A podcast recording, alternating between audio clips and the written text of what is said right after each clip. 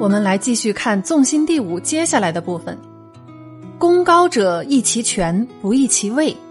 这是说，对功劳大的人要限制他们的实权，但是不降低他们的地位。我们要知道，放纵是有条件的，在某些方面该放就要放，但相应的是该收也要收。只有收放结合，才能把人牢牢的控制住。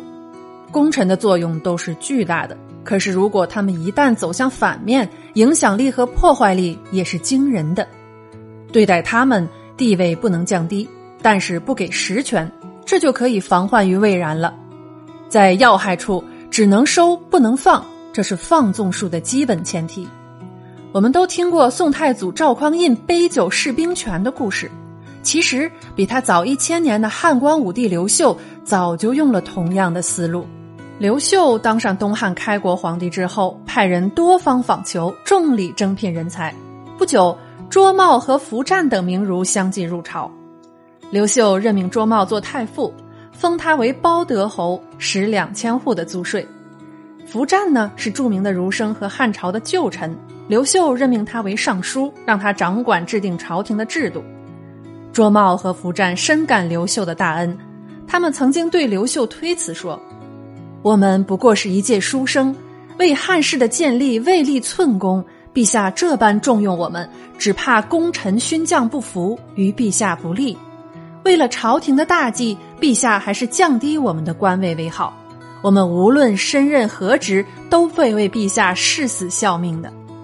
刘秀让他们放心行事，心里呢却也思虑该如何说服功臣朝臣。他决心既定。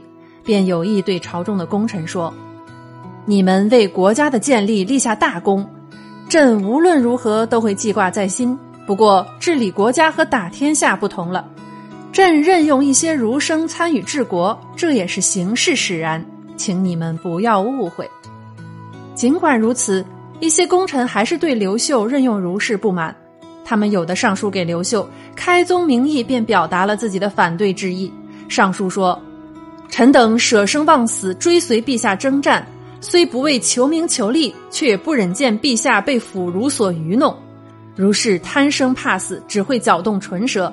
陛下若是听信了他们的花言巧语，又有何助？如是向来缺少忠心，万一他们弄权生事，就是大患。臣等一片忠心，虽读书不多，但忠心可靠，陛下不可轻弃。刘秀见功臣言辞激烈。于是更加重视此事，他把功臣召集到一处，耐心的对他们说：“事关国家大事，朕自有明断，非他人可以改变。在此，朕是不会人云亦云的。你们劳苦功高，但也要明白功成身退的道理。如果一味的恃功自傲，不知满足，不仅于国不利，对你们也全无好处。何况人生在世，若能富贵无忧，当是大乐了。”为什么总要贪恋权势呢？望你们三思。刘秀当皇帝的第二年，就开始逐渐对功臣封侯，封侯地位尊崇，但刘秀并不授予他们实权。有实权的，刘秀也渐渐压抑他们的权利，进而夺去他们的权利。大将邓禹被封为梁侯，他又担任了掌握朝政的大司徒一职。刘秀有一次对邓禹说。自古功臣多无善终，朕不想这样。你智勇双全，当最知朕的苦心。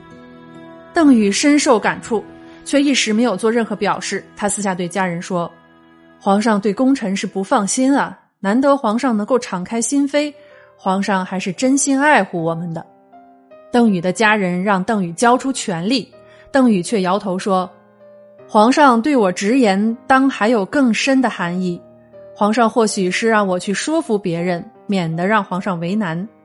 于是邓禹对不满的功臣一一劝解，让他们理解刘秀的苦衷。当功臣们情绪平复下来之后，邓禹再去见刘秀说：“臣为众将之首，官位最显，臣自请陛下免去臣的大司徒之职，这样他人就不会坐等观望了。”刘秀加冕了邓禹，立刻以伏战代替邓禹做了大司徒。其他的功臣于是再也没有怨言了，纷纷辞去了官位。他们告退之后，刘秀让他们养尊处优，极尽优待，避免了功臣干预朝政的事情再发生。